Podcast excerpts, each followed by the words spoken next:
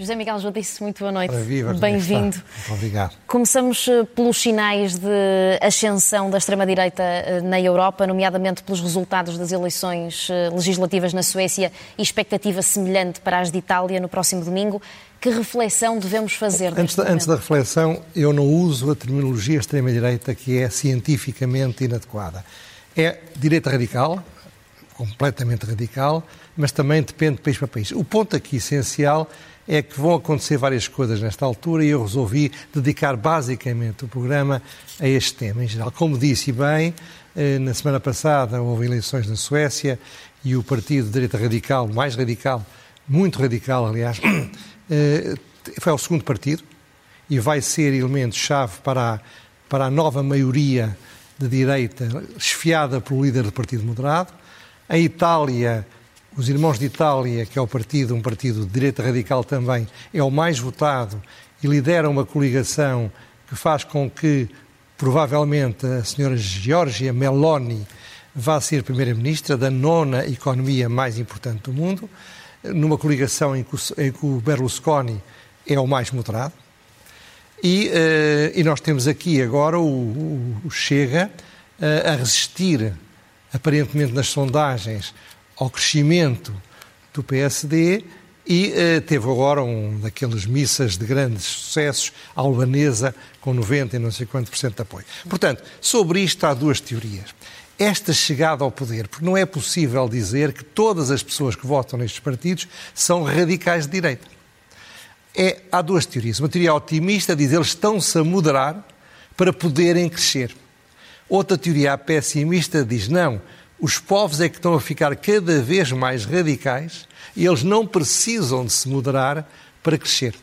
É, é isto basicamente o que está em jogo politicamente. Na direita, na Europa, eh, este, este, este, fenómeno é um fenómeno que deve ser analisado. Não se esqueça que a Polónia e a, e a Hungria têm governos de direita radical, uh, uh, aliás, maioritários. Não se esqueça que Marine Le Pen foi, por duas vezes, candidato à segunda volta contra o líder dos moderados, o Sr. Macron, e que o seu partido é o segundo partido com mais deputados na, no Parlamento, na Assembleia Nacional Francesa, muito à frente do partido do Sr. Mélenchon. Portanto, este é um problema que obriga a uma reflexão, só que há três coisas que não se pode fazer. Em primeiro lugar, não se deve fazer uma reflexão simplificadora. Não se deve fazer uma reflexão que seja a demonização. E não se deve fazer uma reflexão que seja um populismo ao contrário. Quer dizer, pode-se fazer, mas nunca se vai perceber. Porque, repare, a subida dos partidos de direita radical não é fácil de compreender. Não é uma coisa óbvia. Portanto, tem de ser pensada e analisada com cautela. Segundo, usar estereótipos. São nazis, foram nazis, fez a saudação nazis há, há 10 anos, etc. São extrema-direita é, é, é, são estereótipos que não ajudam a explicar.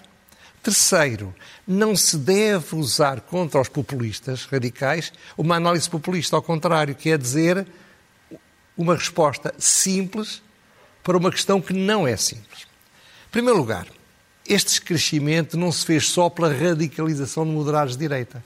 Fez-se por ir buscar os radicais que votavam nos partidos de esquerda radical e que se transferiram da esquerda radical para a direita radical. Ora, isto deve ser algo que justifica que se faça uma reflexão serena. Por outro lado, é preciso perceber que estes partidos crescem porque sintonizam com certas preocupações que eles tratam de forma populista e demagógica, mas preocupações que existem na sociedade e que eles são capazes, por estratégia ou por tática, de falar diretamente para essas pessoas que, do modo geral, com razão ou sem ela, se sentem marginalizadas. Portanto, não adianta tratar essas pessoas como a, a senhora Clinton tratou os votantes do Trump, dizer que são deploráveis. Porque isso não resolve problema nenhum. Finalmente, a minha convicção é que estes partidos se baseiam num assentimento das pessoas e grupos sociais que se sentem marginalizados, que têm ressentimentos, que sentem que a sociedade vai contra eles. Por isso, eu acho que os partidos radicais estão para, chegar, estão para ficar. Já falámos dos, dos três mais importantes, eh, que, mais importantes nestes dias, aqueles que estão na ordem do dia. Eles têm sucesso e, para o terem, todos eles fizeram um movimento semelhante. Um movimento de tornarem-se menos radicais, aparentemente, pelo menos, de afastar setores mais radicais do partido. Veja o caso da Marine Le Pen, que recusou sequer ser apoiada pelo Sr. Zemmour, que era um outro candidato de direita, mais, mais radical ainda. E, por outro lado, também eles eh, adaptam-se às preocupações que vão mudando na sociedade. Tornaram-se mais políticos, tornaram-se talvez mais oportunistas. Por isso, a questão essencial que aqui temos de ver é como é que eles se relacionam com os chamados partidos incumbentes, com aqueles que já estão. São partidos que vêm de fora, que não eram nada importantes e que num dado momento vão ocupar ou tentar ocupar o lugar de outros. Isto sempre aconteceu. Repare, os trabalhistas há um século eram um partido muito radical. Muito radical no Reino Unido. E foram ganhando gradualmente o lugar dos liberais como oposição aos conservadores. Mas nesse processo separaram-se da Internacional Comunista e foram claramente mais moderados. Veja que em França o Partido Gaullista era considerado um partido que defendia um golpe de Estado militar. Substituiu os democratas cristãos, que eram muito mais moderados. Mas depois entrou ele próprio no sistema da moderação. Veja o que se passou com o Partido Comunista em Itália, que substituiu o Partido Socialista como uma alternativa aos democratas cristãos. E com isso ele foi obrigado a fazer uma moderação. Era o chamado eurocomunismo, que se afastou da União Soviética. Ou os Verdes, que era um partido completamente radical de esquerda e que foi avançando e está a caminho de passar à frente do Partido Social Democrata como líder da esquerda moderada. Veja o caso Syriza, um partido que na Grécia tomou o lugar do PASOK, era muito radical, era um partido talvez mais radical que o Bloco de Esquerda, mas que nesse processo se moderou. Portanto, a situação costuma ser essa. Quando eles não se moderam, desaparecem. Acabam por desaparecer. Em todo o caso, como é que os partidos que estão tratam estes partidos? A primeira coisa é todos, em todos os casos, é a mesma coisa. Fazem de conta que eles não existem. É uma boa estratégia. Quer dizer, são pequeninos, porque é que estão a dar-lhes propaganda? A seguir, demonizam-nos. Estão, dão uma mensagem deles que é muito exagerada, mas como eles não são conhecidos, pega. Quando a demonização não dá resultado, marginalizam-nos. Isto é, não, dizem, nós não falamos com eles, nós não nos aliamos com eles. Uhum. E no finalmente, passado algum tempo, se eles crescerem, acabam por os integrar no sistema. Isto aconteceu com todos os partidos que estão a tentar desafiar os incumbentes, sejam de esquerda, sejam de centro, sejam de direita. Portanto, o problema aqui, repare, é saber se o partido, e falando destes partidos, exatamente também do nosso Chega, uhum. que é um partido claramente de direita radical, se eles querem montar uma estratégia para se normalizarem e para se moderarem, ou se, pelo contrário, preferem manter as suas posições radicais e não perderem. Em Portugal temos casos históricos. O Partido Comunista não quis fazer esse processo de moderação. O Partido Comunista continua. Eh, eh, vejam, voto contra a homenagem pela morte do Gorbachev. Continua a estar focado na União Soviética. Continua a estar focado numa linha que é uma linha baseada numa realidade do país que já não existe. Tem o seu direito. Mas ao fazer isso, evidentemente, não cresce. Veja o Bloco de Esquerda. O Bloco de Esquerda, a certa altura, começou a crescer. Era um partido novo, que assustava o PS, era um partido radical e podia iniciar um processo de moderação, mas optou por não o fazer. Uhum. Transformou o Partido Socialista, é muito tipo dos partidos radicais, transformar o partido mais próximo, moderado, no maior inimigo. A quem não perdoa, a quem consideram que são uma espécie de traidores da classe, quer à esquerda, quer à direita. E ao fazer isto, veja a maioria absoluta, o Bloco de Esquerda transformou-se num partido de nicho, um partido que tem cerca de 5%. Portanto, o Chega. Está ou não para ficar? Não sabemos, mas o que sabemos é que se o Chega quiser crescer, vai ter de moderar o seu discurso, vai ter de ir à procura de outros, outra estratégia que não falar dos temas de nicho, que é os ciganos, que é a castração química, que é as penas de prisão perpétua. Isso é populismo. É, não é, é populismo a forma como o apresentam. É, são soluções simples para problemas complicados, mas são, sobretudo, tem um eleitorado, são as pessoas que são contra os ciganos, as pessoas que são, querem meter na cadeira todos os criminosos e querem que os pedófilos sejam castrados. Ora bem, isso dá-lhes 5%, 7%, 8%, nunca vai passar disso. Será um partido com o Bloco de Esquerda e o PC decidiram ser. Neste momento, o problema é que o Chega não pode tratar a estratégia atual como se fosse estivesse na Suécia, em França ou em Itália. Porquê? Quais são os problemas psicossociológicos que fizeram estes partidos crescer? Em primeiro lugar, uma imigração não qualificada, ou pouco qualificada, que não é controlável. Isso criou a reação das classes mais desfavorecidas. As, o votante, ou o pareado que votava no Partido Comunista tradicionalmente durante décadas, hoje em dia o partido que tem o voto operário maior em França é o partido da Sra. Le Pen. Segundo, uma religião muçulmana muito agressiva e, e que se fecha em guetos. São as tais histórias que em Portugal não, não é um problema andarem com a cara tapada ou não andarem com a cara tapada. Não vejo ninguém preocupado em Portugal com isto. É um problema em França. Podemos achar que é uma estupidez, mas é. Terceiro, uma violência urbana. A destruição de carros.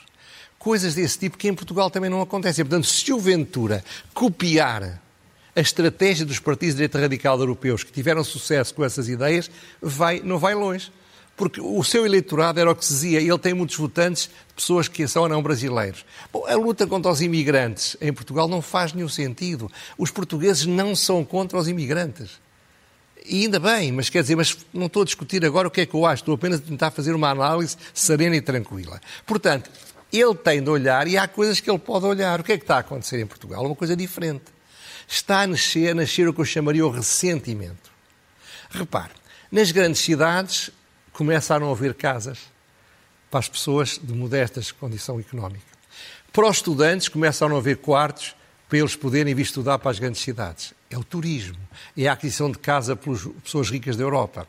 Depois, repare, outro exemplo, as classes médias estão a perder estatuto, estão carregadas de impostos e olham para a frente e veem daqui a 10 anos, daqui a 20 anos, daqui a 30 anos, eu não vou estar melhor. Os meus filhos não vão estar melhor do que eu, como eu estive melhor que os meus pais.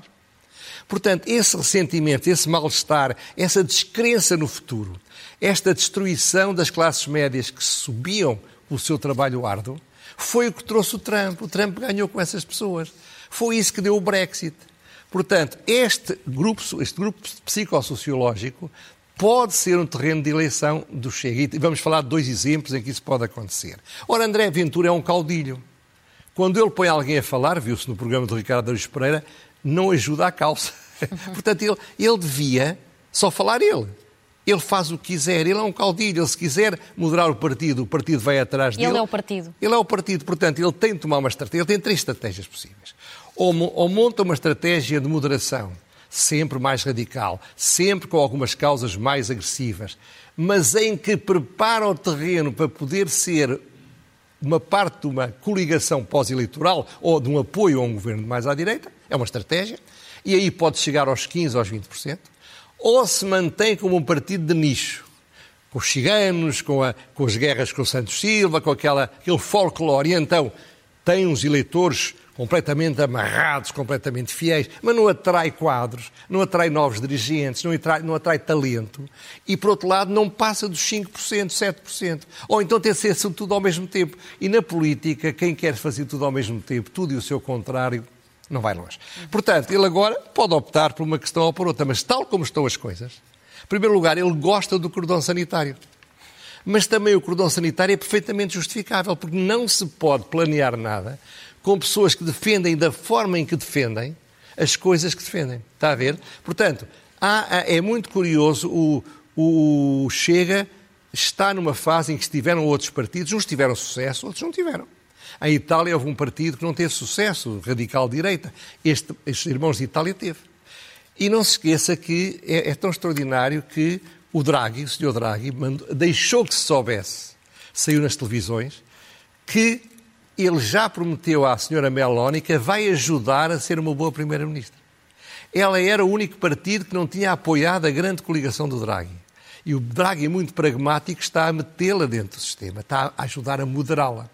Portanto, essa é uma estratégia, pode ser outra. é lá que o chega. Mas é um bom tema para calmamente se tentar perceber. Terminamos assim o, o, assunto principal desta semana. Gostava agora de ouvir sobre o acórdão relativo uh, aos incêndios de Pedrógão Grande em 2017. Há uma semana todos os 11 arguídos foram absolvidos. Eu julgo que foram mais, mas seja como for, se foram 11, eram 11, tanto faz.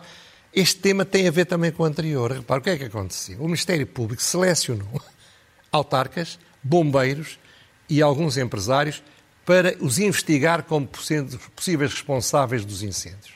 Não se provou nada. Mas não investigou, não fez nenhum inquérito, não analisou a responsabilidade do Estado. O Estado é o grande proprietário da, da mata de leiria. O Estado não tinha a mata cuidada, o Estado não tinha as estradas protegidas. Ora bem, nem sequer no inquérito foram à procura disso. O que é que isto dá? Isto dá uma sensação nas populações que o Estado é impune. Repare, todas aquelas pessoas que tiveram cinco anos com a vida desgraçada eram inocentes. Mas, no entanto, foram inclementemente arrastados pela lama para não, apesar disso, não foram ver aqueles que seriam responsáveis. Há quem vá beneficiar disso, há quem vá utilizar isso. É um tema que muito provavelmente o Chega vai usar. Uhum. E o segundo tema é também muito engraçado, é o corte das pensões. Ora bem, como sabe. Uh, é a polémica que tem marcado. É, e vai continuar a marcar. O António Costa provavelmente gostaria que as pessoas mudassem de tema, mas não vai mudar. Porque toda a gente, há muitos pensionistas já, e toda a gente tem um pai, ou um tio, ou um avô que tem pensões. Portanto, é um problema que diz muito às famílias. Ora, o que é que foi? Foi saiu agora um relatório do Gabinete de Estratégia e Planeamento do Ministério do Trabalho, portanto, uma coisa profissional, aparentemente de qualidade, não, não conheço as pessoas, com base na qual o António Costa se assustou e por isso é que ele mudou. O que é que esse estudo diria? É que se houvesse os efeitos do aumento de 7%, e, portanto, mais, mais, se não se tirasse, se não se cortassem mil milhões de euros às pensões, as despesas com pensões passarão a ser, passariam a ser maiores do que as receitas já em 2032 e não no final dos anos 30. Segundo, a folga do Fundo de Estabilização, que é uma verba que se vai poupando nos anos em que não é preciso, eh, em que há muitos descontos, essa verba que hoje em dia é de 26 mil milhões de euros, ir-se-ia esgotar dentro de 20 anos e não dentro de 30. Mas mesmo o problema é este, é que esse estudo também demonstra outra coisa. Mesmo que não houvesse inflação, mesmo que não se colocasse o problema de ter, entre aspas, tirar mil milhões de euros, mesmo que não houvesse essa questão que ocorreria se os mil milhões de euros fossem dados e se as pensões não forem cortadas, a sustentabilidade do sistema de segurança estava em risco. E estava em risco porquê? Porque no final dos anos 30, daqui a 15 anos, 16 anos, as receitas vão ser inferiores às despesas. E nessa altura vão entrar, começar a entrar na reforma cada vez mais pessoas. A esperança de vida é cada vez maior para os reformados, e ainda bem. E, ao mesmo tempo, cada vez mais os mais novos imigram. E cada vez mais a demografia é contra o aumento de pessoas no, na, na, atividade laboral. Portanto, quando vai haver necessidade de mais folga e de mais sustentabilidade, é quando vamos começar a ter menos. Por isso, por isso, o problema daqui não é, claro que o Costa mentiu, claro que o Costa fez os truques, tudo isso é verdade. Mas o ponto aqui é não é, é optarmos entre aquilo que diz o, o populista de, de, esquerda radical, Francisco Louçã, que diz que a direita anda delirante para baixar os impostos, as pensões. Não há nenhum partido que goste de baixar as pensões, porque sabe perde votos, é tão simples quanto isso. Os reformados votam muito. E os reformados estão numa fase da vida, eu estou reformado, embora continue a trabalhar, estão numa fase da vida que querem estabilidade, querem serenidade, querem tranquilidade. Ou dizer, como disse um deputado do Bloco de Esquerda, que este estudo é uma profunda aldrabice. É bom que se analise o estudo, é bom que se façam os debates, mas não tínhamos ilusões. Eu acho que o António Costa percebeu e não quer ser o que foi o Luís XIV. Diz que o Luís XIV teria dito: depois de mim que venha o dilúvio. Eu acho que ele não quer ser o responsável por não fazer as mudanças no tempo da maioria absoluta do colapso do sistema de segurança social. Portanto, as pensões vão ser cortadas, mais do que Passos Coelho, eu referia, portanto, Costa deve pôr a mão na consciência por ter sido demagógico contra ele, mas eu também não sou demagógico contra o Costa. Se o Costa conseguir mexer no sistema da, da segurança social e torná-lo estável, merece aplausos do país. Vamos. Uh, mas às... claro, desculpe lá, mas haverá partidos que vão explorar isto. O Chega já começou a usar esta história de, de, dos cortes das pensões. Temos uh, agora os nossos últimos minutos finais dedicados às suas uh, rubricas. Vamos começar pelo elogio.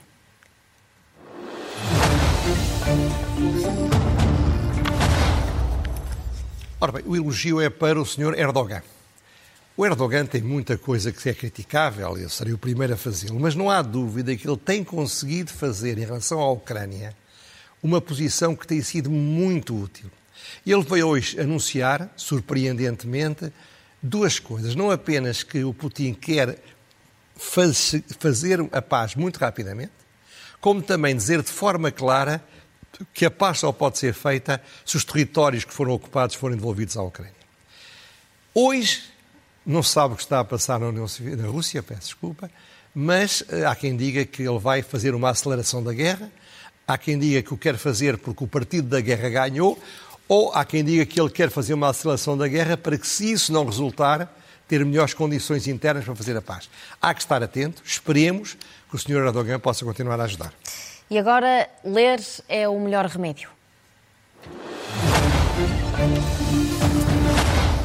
Há um economista que eu tenho já citado aqui, que é o professor Fernando Alexandre, professor da Universidade do Minho, e que escreveu no Observador de ontem um artigo com um título provocatório que diz melhores salários e fins de semana prolongados.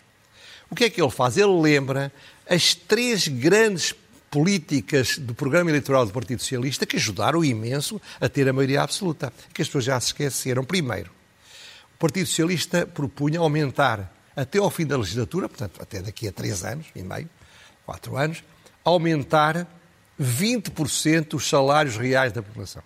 20%. Ao mesmo tempo, reduzir 20% o trabalho, passar de 5 dias para 4. E, além disso, aumentar a percentagem dos rendimentos de trabalho no produto, vários pontos, para chegar a 50%. Ora bem, o que estamos a ver demonstra que isto é completamente inviável. Mas isto não é completamente inviável porque nós tínhamos descoberto que houve uma guerra na Ucrânia. Já era inviável, em função da realidade da economia portuguesa, quando o programa foi feito. O que revela que António Costa vivia num país de faz de conta, vivia num país de ilusão, e agora, em setembro, provavelmente caiu na real. De facto, infelizmente, não vai ser possível que este programa tenha mais pequena ponta de probabilidade. E às vezes é mau oferecer às pessoas sonhos que depois se revelam componentes de pesadelos. Tempo para a pergunta sem resposta. É uma pergunta muito curiosa. Um partido de olho de esquerda radical, que é o Partido Comunista da Federação Russa, é o segundo partido maior da Duma, do Parlamento Russo. E é presidido por um senhor chamado Zyuganov. Ora bem, ele fez umas declarações que o Economist citou e que eu vou traduzir. Ele diz: está a correr uma guerra não temos o direito de a perder e temos de fazer a mobilização do país contra, para a guerra. Isto é, o sócio, o aliado do Partido Comunista Português na Rússia, defende, defende de forma inequívoca, sem estados de alma, a estratégia do Sr. Putin. E, de facto, é evidente que eles este ano não vieram à festa do Avante. Costumam vir, não vieram este ano, também era o que faltava que no meio desta confusão viessem. Mas eles partiram com o Partido Comunista o ódio ao Gorbachev, a nostalgia da União Soviética e, claramente, a ideologia marxista-leninista. Portanto, a pergunta é esta: será que a posição do PC não é explicável porque essa é a, posição exatamente igual à defendida de forma mais clara apenas pelos seus aliados russos? Fica a pergunta. Fica a pergunta. E só nos falta a loucura mansa.